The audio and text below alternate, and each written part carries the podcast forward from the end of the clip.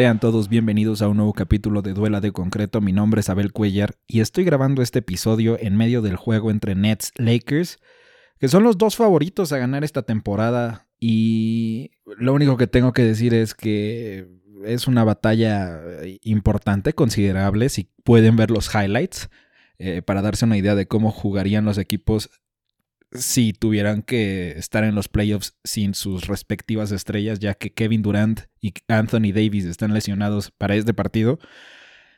Eh, fuera de eso, a darle inicio a este programa, ya que hace dos semanas les prometí que si escuchaban el episodio anterior que grabé con Leo Pérez de Éxito Ajeno Podcast, el siguiente capítulo, o sea este, Sería mucho más corto, 45 minutos, o ustedes pueden ver el tiempo ahí en su pantalla de reproducción en la plataforma que me estén escuchando. Y por cierto, vayan a escuchar el primer episodio de, Éxito Ajeno, está en Spotify y soy yo el primer invitado, entonces soy básicamente el padrino. Eh, vayan a dar una vuelta, éxito ajeno. Eh, realmente me gustó mucho grabar ese, episodio. Para no perder tiempo, ya que tenemos eh, por promesa una promesa estúpida que hice, pero pues comencemos, ¿no? Primero las noticias más importantes de las últimas dos semanas, que la razón por la cual no pude grabar o no quise grabar la semana pasada fue por estar en luto.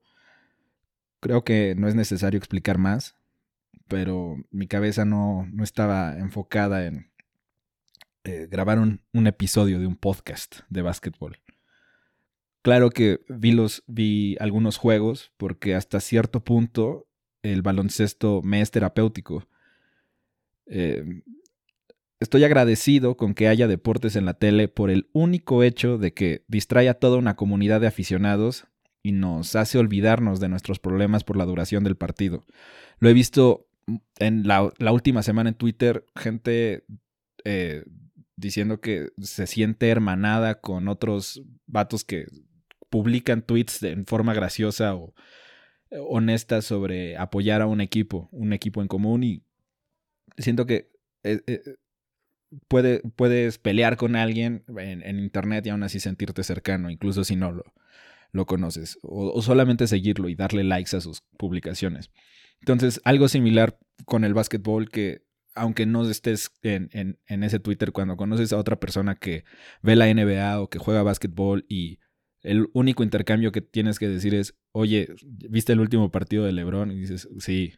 Y, o sea, como que sientes ese lazo de, de, unión, ese, no sé, no sé cómo expresarlo, pero eh, sí, estoy, sí estoy feliz de que por lo menos tengo algo que, que me mantiene sano, estable mentalmente mientras pues suceden estos procesos de cambio que no son tan amenos. Em, no, no, no me vayan a malinterpretar, sigo pensando que es tonto que en medio de una pandemia que no se ha podido controlar haya aglomeraciones de personas, pero por lo menos puedo salir de la rutina viendo un partido de básquetbol. Pero sí estoy completamente en contra de que los equipos tengan aficionados en sus eh, estadios, pero de eso hablaremos más adelante. Ahora sí, las noticias. Y a esto vamos a darle un poco de ritmo para sacar el podcast adelante que en estos 45 minutos o por ahí. Mark Cuban, dueño de los Mavericks y miembro de Shark Tank, decidió no reproducir el himno nacional estadounidense antes de los partidos en Dallas. Después de 13 partidos de locales sin himno, lo cacharon por un artículo que alguien escribió y la liga los obligará a reproducir un himno pregrabado en la arena vacía el resto de la temporada. Recordemos que las dos estrellas actuales de los Mavericks son de Europa del Este y su jugador más importante en la historia es alemán. Continuando con las mamadas que hace la liga, el juego de estrellas se llevará a cabo el 7 de marzo en Atlanta a pesar de que las estrellas están en contra de que se realice, porque muchos de ellos no tuvieron vacaciones y esa semana del 7 de marzo sería su semana para descansar. Al ver que 24 jugadores no querían participar, a la NBA se le ocurrió, ¿Y si hacemos concurso de clavadas, skills challenge y concurso de tres puntos para atraer más gente? De todos modos, lo peor que puede pasar es que los mejores jugadores de la NBA se contagien de COVID y no puedan jugar en marzo. Y Adam Silver dijo, va. Entonces habrá concurso de habilidades y de tres puntos antes del partido Y en el medio tiempo será el Dunk Contest. También ya sacaron la lista de quiénes van a ser los titulares. Eh, chequenla, la voy a publicar en Twitter por si. Eh, son demasiados nombres, no se los voy a decir ahorita. La temporada G League 2021 comenzó el miércoles 10 de marzo en el complejo deportivo ESPN en Orlando, Florida. Es importante porque es semillero de jugadores, árbitros, técnicos, comentaristas y porque ahí va a jugar Capitanes CDMX la próxima temporada.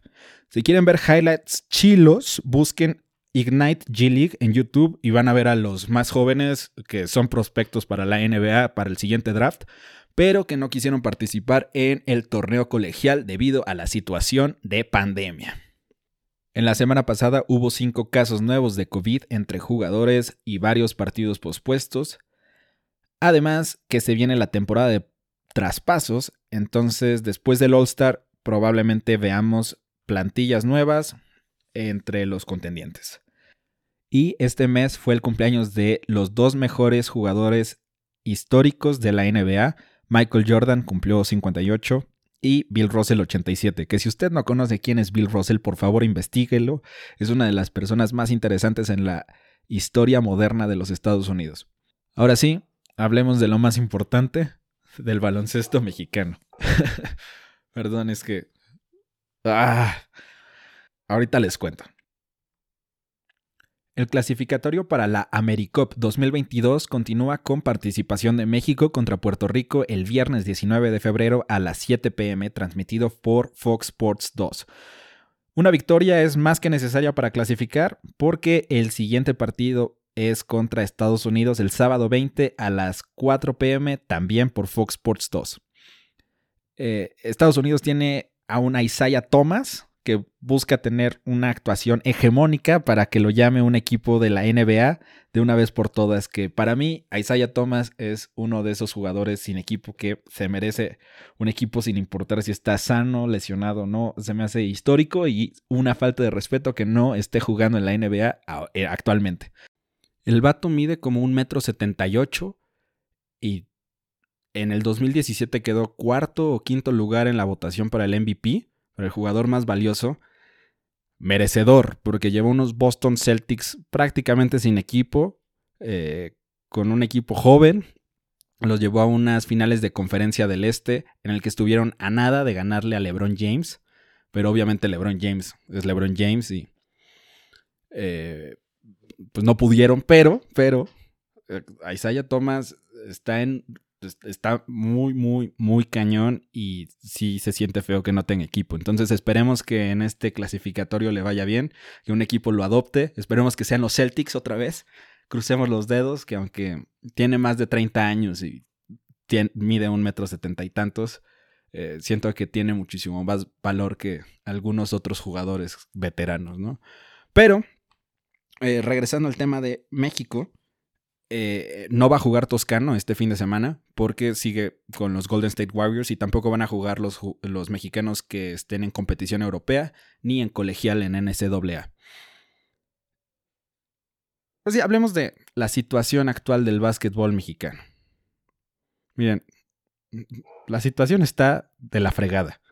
Como cualquier comisión, asociación o grupo burocrático en México, hay pedos de corrupción y la Asociación Deportiva de Baloncesto Mexicano tiene pedos muy, muy grandes al grado en el que casi los desafilian de la FIBA y los Olímpicos. Les pusieron su multa y actualmente no hay un plan de desarrollo ni a corto, mediano ni largo plazo. Básicamente, los clasificatorios los están jugando como si fuera liga de domingo en el parque de la colonia.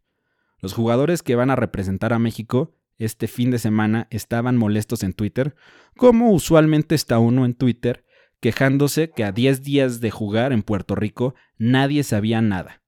Ni logística, ni quiénes iban a estar, ni siquiera sabían quién iba a ser el entrenador. La única razón por la cual Gustavo, el titán Ayón, una de las leyendas mexicanas, va a participar es para hacerle paro a su amigo Omar Quintero, que va a ser el coach. Citando al titán, y no voy a hacer su voz porque sí está cañona. Mi postura sigue siendo la misma. No soy partidario de hacer las cosas como se están haciendo, o sea, mal. Ah, ah, es una situación extraordinaria porque México está en peligro de ser desafiliado y lejos de que pueda afectar a la selección mayor, perjudica a muchos jóvenes que tienen el sueño de jugar baloncesto para representar a su país. Hay muchísimos niños en México con ese sueño. Yo aún en contra de mi ideología voy a apoyar este proceso y lo hago porque está una persona que le tengo mucho cariño por todos los años juntos en el baloncesto como es Omar. Por eso apoyo este proceso, tiene un mes que no entreno, no estoy al 100%, pero es un proceso que requiere que alguien levante la mano y aportar un granito de arena. No se va a solucionar el problema del básquetbol, pero lo hago por todos los niños a los que le suspendieron su torneo por los problemas. Esto es lo más que puedo hacer, apoyar a Omar. O sea que él no está a favor de cómo se están haciendo las cosas en, en, el básquetbol mexicano eh, a nivel eh, nación, a nivel asociación.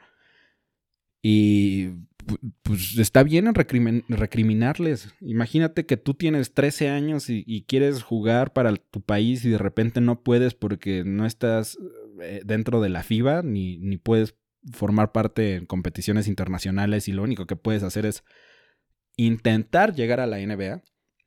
Eh, eso sí se aplaude de capitanes que eh, al estar en México y en la NBA tienes un, camino más corto para llegar a ser un profesional, eh, no solamente en, Estados Unidos, sino que puedes irte a Europa. Pero qué terrible situación esto de que nadie sabe qué va a pasar con México en tres años. ¿Qué tal que ya ni siquiera podemos... ¿Qué tal que ganamos? y de repente ya no podemos estar en, en Americop o que no podemos participar en los Olímpicos por las mamadas burocráticas. Eh, a ver qué sucede a nivel directivo. Y esperemos que los burócratas no chinguen el esfuerzo de los jugadores, que se viene una buena camada de basquetbolistas mexicanos. Por lo pronto, están los partidos del viernes 19, sábado 20 y luego el clasificatorio para los Juegos Olímpicos que va a ser en Croacia, nuestro grupo, entre junio 29 y julio 4 de este año. Pero ya hablaremos de eso en un futuro. Hablando de cosas más bonitas que... Ay, esto de la burocracia sí te pone nervioso. Además de la cafeína que uno toma, este tipo de corajes te, te acortan la vida. Em, pero ya hablando de cosas más bonitas, em, para hacer corajes está el fútbol y la política. Juan Toscano Anderson es titular indiscutible cuando los Warriors solo tienen nueve jugadores, pero genuinamente se ha ganado un puesto en la rotación de los, de los Golden State Warriors. Fue una gran señal que, al ser jugador de doble vía, no lo mandaron a la burbuja de la G League. Eh, su equipo lo necesita y eso lo acerca cada vez más a un contrato garantizado. Repito lo que ya he comentado, mi, mi hipótesis es que le dieron un contrato de doble vía solamente para ahorrarse unos cuantos pesitos. Y por si no saben qué es un contrato de doble vía, es que básicamente estás firmado con la filial de la Liga G, pero puedes jugar un número limitado de partidos en la NBA. Por lo que he visto en estos últimos nueve partidos y los que vi antes de que Draymond Green se recuperara y entrara a, su, a la alineación, es que Juan Toscano embona perfectamente con el sistema actual de los Warriors. Eh, un sistema defensivo en el que prefieren que haya partidos de abajo de 110 puntos a partidos de arriba de 130. Y se ha demostrado en redes sociales, por si vieron un tweet en el que ESPN, eh, e Bleacher Reporter y otras páginas de copy-paste empezaron a celebrar como Toscano celebraba previo a que entrara la canasta el triple de Stephen Curry. Eh, la química está, ¿eh? Eh, tanto a nivel básquetbol como a nivel personal entre Kirby y Toscano. Y además está jugando para su equipo de su ciudad. O sea, él creció en Oakland eh, y está jugando para el equipo de la Bahía. Entonces, no hay una mejor historia que, que esa. Esperemos que sí le den su contrato garantizado. Y no es solamente como que un tema de Qué bonito se ve un vato de Oakland jugando en Oakland, con el uniforme de Oakland. Sino sus stats desde que pues se lesionaron todos los hombres grandes de, los Warriors, o sea, el 2 de febrero contra los Boston Celtics. Sus stats están, están buenas, o sea, eh, sí, sí demuestra que es un jugador de la NBA. No nada más un vato que lo tienen que poner porque no tienen a nadie más quien juegue. Su posición natural es small forward o power forward, o sea que juega como un... Su posición es defender a LeBron James, a Kevin Durant y jugar de slasher, que es el que corta la canasta y, la clava. Y cuando tiene el espacio libre, tira. Pero no es como que el que lleva el balón ni el que hace las tapas. Eh, pero eh, como les hace falta eh, se lesionó el, novato Wiseman, se lesionó Kevon Looney, se lesionó Eric Pascal, se lesionó Draymond Green. Entonces los tienen, lo tienen que poner de centro o de power forward, que son los dos hombres más grandes en la cancha. Y aún así, miren, estas son sus stats, para, que no los haga yo bolas. Recordemos que entre el 2 de febrero a la fecha, nueve partidos. Sus stats, sus estadísticas son 9.2 puntos por partido, 6.1 rebotes, 2.7 asistencias, casi una tapa y un robo por partido. Además, récord de 5 victorias y 4 derrotas, con un net rating de 5.9 y todo esto en 28 minutos de juego con efectividad de tiros de campo de 61 y su este, porcentaje de tiros eh, su true shooting percentage, que es básicamente su promedio real de cuánto tira de 3 puntos, de 2 puntos y de tiro libre, es de 63%.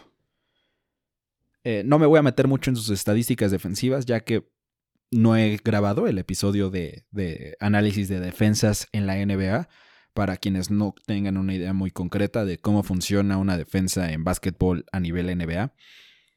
Y también porque siento que una defensa no se puede representar adecuadamente en números. Hay veces que te afecta a nivel números cuando te esfuerzas de más y eso está mal. O sea, los jugadores que han sido más humillados eh, por ser porque los posterizaron, o sea que otro jugador más atlético clavó el balón en su cara, es porque estaban haciendo un esfuerzo defensivo. Cuando ves un, un highlight de Aaron Baines siendo Bleacher Reporter diría eh, humillado, pero Bleacher Reporter no sabe nada de básquetbol, solamente sabe de crear contenido.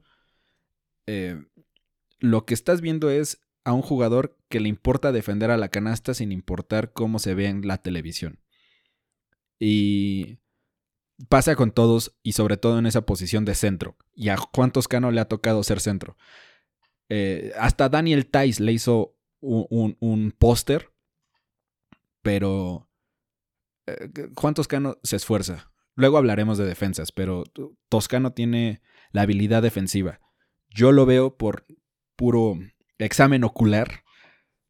Este, yo lo veo como el tercer mejor. Eh,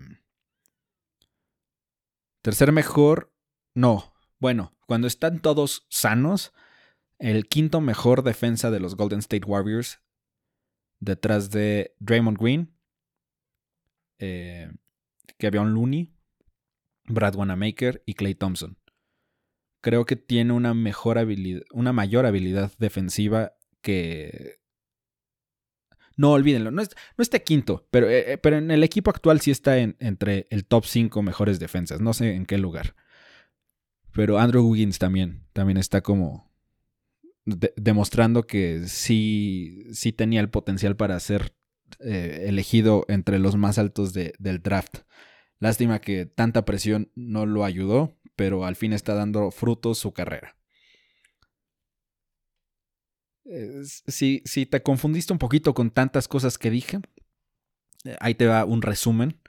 Creo que Juan Toscano Anderson es un gran jugador que si se mantiene con esta misma energía del mes de febrero y con esta misma oportunidad, que todo el equipo se, recupere. No queremos ver jugadores lesionados, sobre todo porque si alguna vez has estado aunque sea una semana sin poder mover tu pierna, te vas reconoces que es una de las cosas más feas eh, que puede pasarte, no tener control completo de tu cuerpo. Y eh, eh, creo que si se mantiene con esta energía y tiene las oportunidades, va a mantenerse en la NBA por mucho tiempo. Y actualmente, por el momento, aunque sea, tiene la química, ya tanto deportiva como, como social, con, con los Warriors. Y, esta motivación de estar jugando en el equipo de tu ciudad es maravillosa. Entonces, un aplauso. Eh, admiro mucho a Juan Toscano Anderson. Y ya que estamos hablando de Juan Toscano en la NBA, hablemos de la NBA por fin. Y hay mucha información. ¿Quién pensaría que en dos semanas habría tanta información? Maldita sea. Solo tengo 45 minutos. ¿Por qué, ¿Por qué hice esa promesa? Bueno, ya, se juega.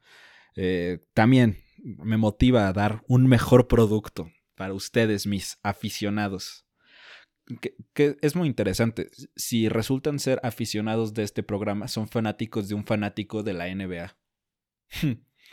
Pero ya, eh, aficionados que viven la intensidad de ver 10 partidos en un miércoles por la tarde. Este miércoles, el pasado, el, el que hubo, fue otro gran día, otra gran tarde-noche para ver buen básquetbol. Hubo dos partidos con tiempo extra, juegos cerrados, definidos en los últimos segundos. Uno que se definió en el, la última décima de segundo, literalmente. Eh, varias estrellas anotando 40 puntos, dando los toques finales a, su campaña para ser All-Star. Eh, fue, fue maravilloso. Creo que es, los partidos de este miércoles, del miércoles pasado, se merecen una crónica leve de lo acontecido porque estuvo maravilloso. Me sentí como hincha argentino celebrando al River campeón de la Libertadores. Hubo un punto en el que mi madre me cayó, me mandó a callar diciéndome es que ya estás haciendo demasiado ruido. Pero bueno, eh, iniciamos por el partido de los Bulls, que le ganan a los Pistons en un juego cerrado, solo en el cuarto cuarto, porque todo el partido Detroit estuvo ganando. Se podría decir que Zach Lavin llegó por Detroit para ganar el partido. Además, empezó a trash talkear, que perdón por el pochismo, pero trash talk siento que suena muchísimo mejor que eh, hablar basura. Además, no, no está. Trash talk es como que el término adecuado. Hablar mierda ya suena demasiado excesivo y es como de decir mentiras mientras trash talkear o trash talk es como eh, decirle que el otro apesta, es como insultarlo o insultar su juego. Entonces es un término que vamos a utilizar muy a menudo. El punto es que se puso a escupir dagas a mitad del partido en contra de Josh Jackson, el pick número 4 del draft 2017, si no estoy equivocado, que la temporada pasada estuvo en la Liga G. Eh, resultó no ser el, el, jugador que la gente esperaba, por lo menos no en sus primeros cuatro años, y es este año que ya está retomando nivel, le tocan este tipo de encuentros en el que se siente Juan Cabané y hay alguien que le baja sus, sus humos. Sobre todo, Zach Lavin me, me, gusta que ya esté jugando defensa. Robó el balón y le dijo, fuck out, get a, algo así como, get a fuck out of here, o algo así. Y, y Josh Jackson se, se, enojó tanto, se ardió por ese momento que le tuvieron que sacar falta técnica. Y luego Detroit perdió su ventaja en el cuarto cuarto ganaron los, los Bulls. Y el juego se definió en, en el último tiro. Eh, pero bueno. Nada, se estaba tratando de, de recordar cómo había sido. Eh, saliéndome un poco del guion. Mm, bueno, también estuvieron partidos aburridos como el de Atlanta y Nueva York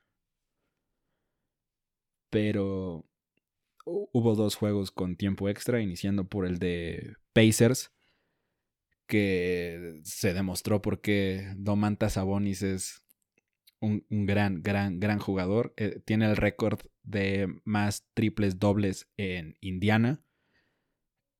Eh, dominaron en el tiempo extra. Otro juegazo fue Nuggets Wizards. Primero Me taclean a mi magnífico campazo, a mi pibe, ¿cómo estás? E, e, el magnífico, sos grande, campazo, Facundo.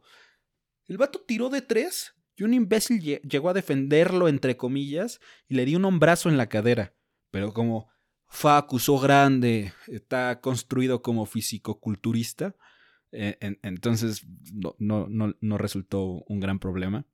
Pero me molesta mucho que lo estén tratando como si fuera un, un rookie sin experiencia, salido de, del colegio, cuando es un profesional que lleva más de una década jugando básquetbol. Eh, y los árbitros no le dan las marcaciones adecuadas. Y claro, tiene un problema, que es siempre es el más pequeño de la cancha, siempre es el más chaparro. Pero su espíritu, su corazón es de león. no sé. Pero sí, eh, sí, sí, me enojó mucho y, podrían buscarlo. Creo que está en las páginas de, de, de videos de Instagram como... Eh, ¿Cómo se llama este? De House of Highlights, Bleacher Reporter, eh, Sports Center. Incluso lo publicó World Wide Web, que es como el, el vato que, que saca más videos al momento de, de, los juegos NBA. Pero bueno, este, eh, como que el partido ya estaba definido, pensábamos todos que iba a ganar Wizards. Puse el juego para 4 minutos, 10 puntos de desventaja. Creo que los Nuggets tienen lo suficiente, ya no, ya no los demostraron en la burbuja. Y Jamal Murray anotó en el último minuto dos triples que se veían imposibles. Uno en transición para ponerse a un punto Luego los Wizards anotan una canasta de dos puntos. Y luego quedando eh, para empatar el juego. Jamal Murray tiene el balón. Está jugando. Está siendo defendido por Rui Hachimura. Y no puede ser el magnífico tiro de tres puntos casi en el logo. Lo anota. 2.6 segundos de partido. Dices, ya se acabó vámonos a tiempo extra. Después de ver el tiempo extra de los Pacers, dices, ah, va, a venirse otro. Y no. No, no, no hubo.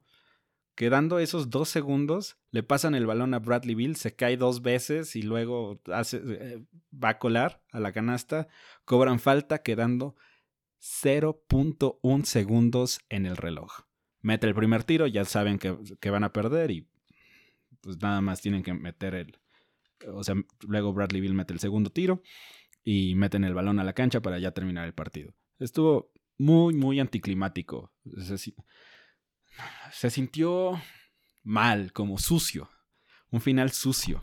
Y si era falta, no estoy diciendo que no. Pero hubo algo que simplemente no, no me gustó. Luego hubo un partido mil veces mejor, mi partido favorito de, la noche. Portland Pacers, que lo voy a guardar para el final. Y ese sí voy a adliviar, voy a freestylear, voy a improvisar con ese juego. Pero antes, la noche mejoró.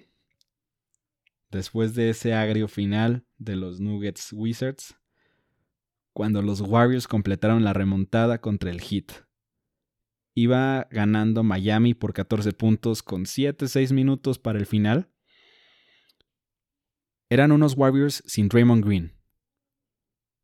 Nada más Stephen Curry con la banca. Y Kent Bazemore logró empatar el partido junto a un esfuerzo de Andrew Wiggins y la gran habilidad, la gran gravedad ofensiva que tiene Stephen Curry, lo empataron. Fueron a tiempo extra. Pasaron dos minutos y medio sin que nadie pudiera anotar en ese tiempo extra. Jimmy Buckets hizo honor a su nombre, coló hacia la canasta para ponerse dos puntos arriba en el marcador. En un juego en el que la anotación es tan baja, supones que esa canasta va a ayudarlos a concluir con la victoria que eran merecedores que todo el partido estuvieron arriba. Y no, con jugadas de, de doble esfuerzo después de tiros fallados. Eh, agarran el rebote. Kent Basemore con su mano izquierda anotando dos canastas eh, para, para mantener el partido vivo. Y mira, ¿qué se puede hacer cuando Steph Curry empieza a hacer que llueven los triples? Y con esas jugadas de esfuerzo, esas jugadas que les hizo falta al Miami, que según su hit culture deberían de poder anotarlas. Eh, cada día que pasa, cada partido que no demuestran ser el equipo que llegó a las finales, es un día que se alejan a las posibilidades de contender por el título como el año pasado. Yo creo que Miami puede llegar a playoffs, pero no estoy seguro de que vayan a, lograr algo eh, relevante. Por otra parte, siento que incluso unos, unos Warriors mermados con el equipo que tienen actualmente y con la, filosofía que traen, pueden llegar a por lo menos una segunda ronda. Sí, ahorita creo que están en sexto lugar del oeste y sí los veo venciendo a unos Nuggets o, a, a unos Clippers si los agarran en un mal momento. Pero basta ya de decir pura estupidez, vamos a hablar del mejor partido. Portland Pelicans. Miren, me encantó porque perdieron los Pelicans, que no tengo nada en contra de los jugadores de los Pelicans, pero hay algo que simplemente aplaudo cuando les va mal. Hay una cosa que se llama, según Álvaro Martín, la chiquita. La chiquita es este momento de clutch, los últimos cinco minutos del partido cuando eh, los equipos tienen diferencia de cinco puntos o menos es clutch, es el momento para convertirte en la estrella del show. Y en ese momento, los últimos dos minutos del partido, cuando el juego está empatado o con diferencia de tres puntos, se le llama Dame Time, en honor a Damian Lillard. Es increíble, o sea, tienen que ver a Damian Lillard jugar en algún momento de su vida. Porque sus partidos cerrados son una joya. Hay un hilo de como a sus momentos clutch en contra de los 30 equipos de la asociación.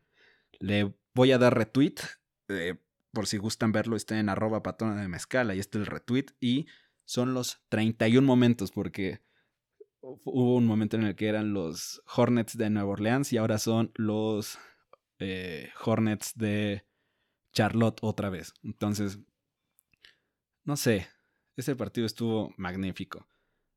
Iba ganando. Eh, iba ganando Portland.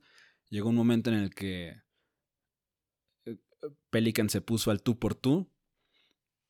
Y quiero, quiero mencionar que JJ Reddick es uno de los mejores tiradores históricos que están ahora. No de los mejores tiradores históricos, más bien es uno de los mejores tiradores que están actualmente en la NBA. Un especialista de los tiros de tres puntos. Y la neta es que viéndolo jugar es como ver al señor que, que.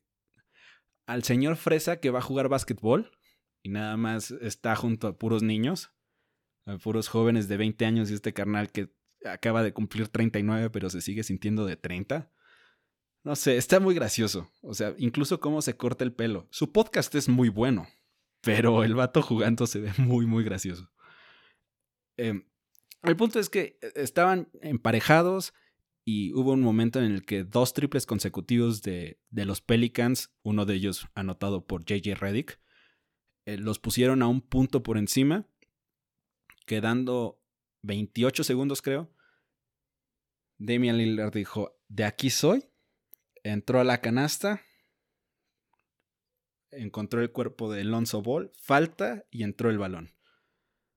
Un verdadero, un verdadero momento de, intensidad, un Dame Time, un, un, clutch, un momento clutch. Eh, a mí me pareció magnífico. Eh, no puedo...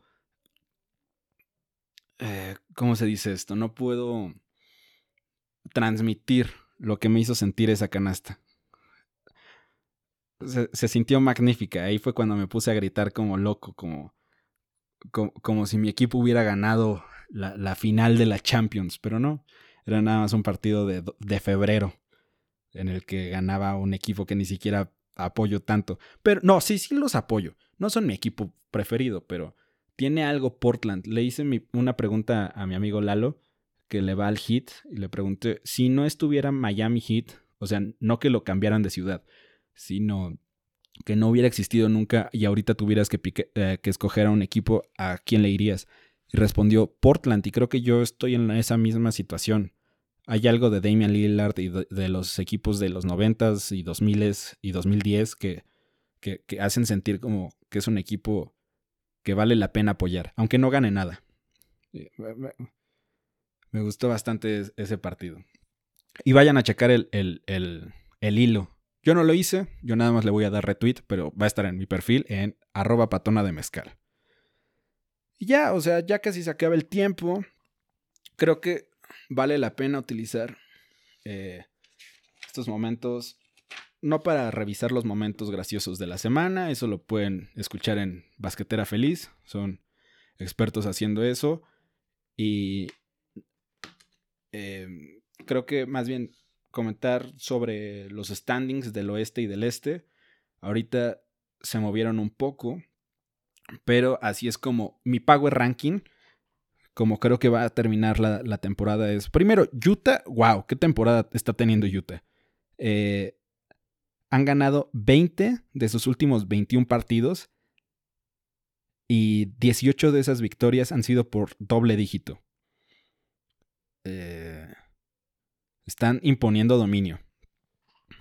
Pero no creo que vayan a ganar las finales porque la temporada regular y los playoffs son dos animales distintos. Si ven la Liga MX, se van a dar cuenta la diferencia entre la temporada regular y la liguilla.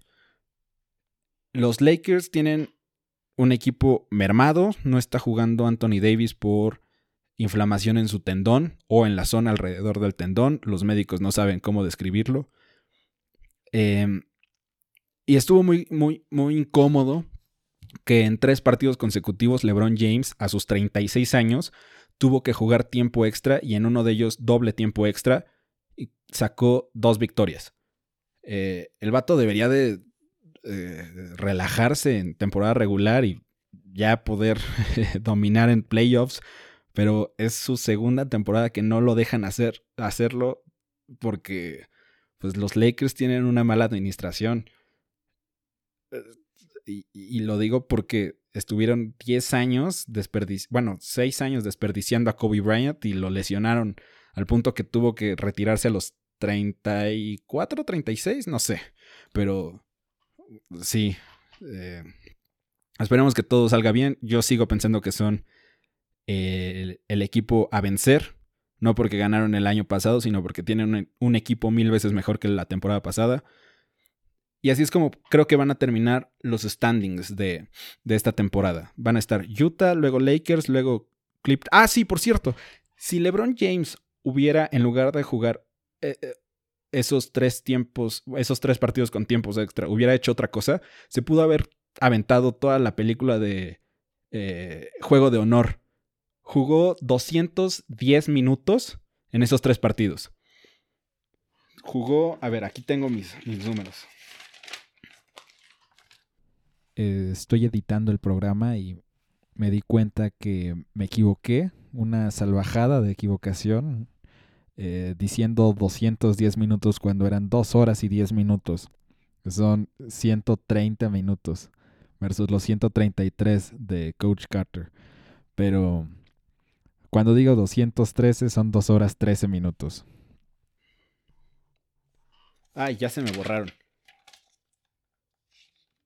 Pero sí, o sea, en uno fueron 40 y en todos fueron arriba de 40.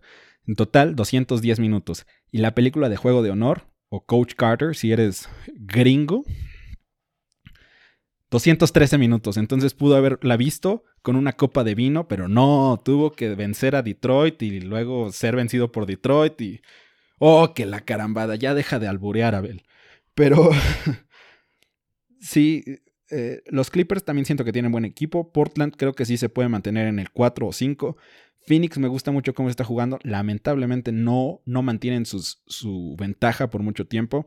O sea, cuando tienen un partido dominando por 20 puntos, En el cuarto cuarto pueden llegar a ganar solamente por uno o dos puntos. He visto varios de esos. Spurs tienen un equipazo, no para esta temporada, para el futuro. Tienen un gran desarrollo de jugadores. Si Popovich no se retira, y eh, pues, tienen, tienen eh, aspiraciones para playoffs para largo. Entonces, vamos a Spurs, ¿no? No sé quién le vaya a los Spurs. Eh, ¿Quién es de San Antonio? Uh, sí, vamos a comprar cosas al mall. Golden State creo que sí va a llegar a playoffs y Denver también. Denver creo que está teniendo una mala racha por lesiones y porque Michael Porter Jr. es estúpido, pero fuera de eso, no veo que nada de, de, Esos son los ocho equipos que van a estar. El orden, usted elíjalo. Dallas no va a estar. Lamentablemente les tengo que avisar que Dallas no va a estar en playoffs, como yo lo veo. Y por otra parte, así como está la tabla actual el 18 de febrero, como está la tabla de posiciones de la conferencia este, lo más probable es que así se vaya para playoffs. El único que puede cambiar es Atlanta o Miami, eh, ganando en play-in. Pero todos los demás, eh, no sé, tienen que hacer cosas muy interesantes. Hay tanto de qué hablar que ya no se me ocurre de qué hablar. Y qué quieren que les diga. O sea, los partidos en las últimas dos semanas han estado muy interesantes. Repito, los miércoles son como el día de más básquetbol. Recordarles que ningún partido que ocurra en domingo a las 12 cuenta. Si su equipo juega el, el domingo a las 12, si ganan bien, si pierden, tampoco los empiecen a juzgar. ¿A usted le gustaría jugar en domingo a las 12? No, a nadie le gusta jugar básquetbol el domingo a las 12 a nivel profesional, nada más de juego, de entrenamiento. Pero ya, o sea, luego haremos un análisis de cómo está la liga, de, de la situación de por qué el juego de estrellas se va a hacer, que pues es básicamente por ser un negocio. Pero para cerrar el programa, me gustaría hablarles sobre la contienda de novato del año. Me gusta mucho esta temporada porque para ser de los 10 mejores novatos, eh, lo que necesitas es experiencia en competición, ya sea jugando como profesional en otras ligas, como la Melo Ball, o haber cursado arriba de un año en el colegial, como Peyton Pritchard o ser un fenómeno de la naturaleza como Anthony Edwards. Pero aquí está, según la NBA, un artículo escrito por Steve Ashburner, que lo pueden ver en la aplicación de la NBA, por si no la han descargado, pueden hacerlo, o en el sitio oficial de nba.com. Eh, el ranking de los 10 mejores rookies. En primer lugar sigue la Melo Ball porque ya es titular. Eh, han mejorado sus stats, 18 puntos por partido, 8 rebotes y 5 asistencias, casi 6 asistencias por partido. Eh, creo que va a ganar más que nada por el hype, aunque sí creo que es un mejor jugador que Zion Williamson. Tiene 20 partidos menos en la NBA o 30 partidos menos y ha demostrado que da muchísimo más valor. Además que está en una mejor situación. Eh, preferiría estar en Charlotte que en, Pelicans. Y que qué curioso, ¿no? Antes se llamaban los, los Nueva Orleans Hornets. Eh, pero sí, Lamelo está en una buena situación, tiene mucha habilidad, eh, es carismático y la NBA siempre busca este tipo de jugadores que se forman en un producto, en un imán para, atraer público, porque a fin de cuentas es un negocio. Entonces, por eso lo han visto en todos los highlights. No es porque sea verdaderamente muy bueno, sí es muy bueno, pero la principal razón es porque atrae gente. En segundo lugar está el pick número uno de este draft, que fue Anthony Edwards de Minnesota. Sus estadísticas están normalonas. Eh, Minnesota sigue en, en último lugar del oeste, pero están ganando partidos. Entonces esperemos que ahora con Carl Anthony Towns eh, logren más cosas. Que también se lesionó de Russell. Cuando por fin entra Kat a jugar, se lesiona su otra estrella. En tercer lugar, mi pick como Rookie of the Year, Tyrese Halliburton. 15 eh, puntos por partido, 3 rebotes y 4.3 asistencias, pero no ponen aquí su labor defensiva. Es juega como veterano siendo un novato. Es, es, magnífico. Véanlo jugar si tienen la oportunidad de ver a Sacramento. Si Sacramento juega en contra de su equipo, pónganle un ojo a Tyrese Halliburton. Vale la pena. En cuarto lugar, Emmanuel Quickly. Mejor novato que Obi Toppin, que también juega en Nueva York. Y esperemos que ahora que está Derrick Rose en, en los Knicks, no vayan a quitar a Emmanuel eh, de la alineación porque es verdaderamente bueno. Ver sus flotadoras, que es cuando medio tiras, medio cuelas, eh, eh, es muy bello, juega muy bien. Sí, sí atrae. Como fanático sí atrae su juego. Luego Jeshon Tate, que es como un hack porque jugó en, en, en, Australia y ya tiene 25 años.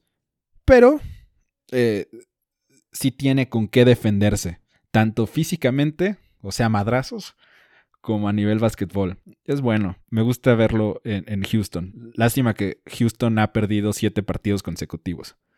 Y luego, estos van rápido. Los siguientes cinco son Sadiq Bay de Detroit, Patrick Williams de Chicago, Peyton Pritchard de Boston, Desmond Bain de Memphis, Jaden McDaniels de Minnesota, no lo conozco. Y seguramente va a bajar cuando regrese James Wiseman, si es que regresa. Y ya, básicamente esos son los novatos. Solamente quería decir que la Melo siento que es mejor jugador eh, y que va a tener mejor carrera que Zion, sobre todo por los problemas que ha tenido en sus 50 primeros partidos Zion Williamson, que no ha podido jugar. No jugó gran parte de la temporada por lesión. Y luego eh, no lo quieren jugar de centro porque sienten que se va a lesionar. La Melo lo pueden poner de 1, de 2, de 3 por su eh, valor físico y su posición. Además, creo que un point guard eh, puede ser más consistente que un centro, aunque el centro tiene muchísimos más reflectores. Entonces, esperemos ver cómo se desarrollan eh, esos dos. Eh, creo que es una mejor batalla la Melo ya, pero ya que se lesionó el, tobillo no ha sido el mismo de antes. sigo diciendo que Tyrese Halliburton es el mejor jugador de, de, de, los rookies, o por lo menos para ganar el premio por el impacto. Pero si Sacramento empieza a perder demasiados partidos, eh, me deslindo de estas declaraciones. Pero sí me gusta mucho cómo juega. Y eso ha sido todo por el episodio de hoy. Espero lo hayan disfrutado. 50 minutos o menos. Eh, podemos mejorarlo para la siguiente ocasión. Eh, mi nombre fue no, mi nombre es Abel Cuellar. Eh, síganme en mis redes sociales, arroba patona de mezcal, tanto en Instagram como en Twitter. Cuídense mucho, pónganse cubrebocas, no salgan. Mándenme DM si tienen alguna duda. Y eso ha sido todo. Nada, no sé qué más decir. X Yolo Swag,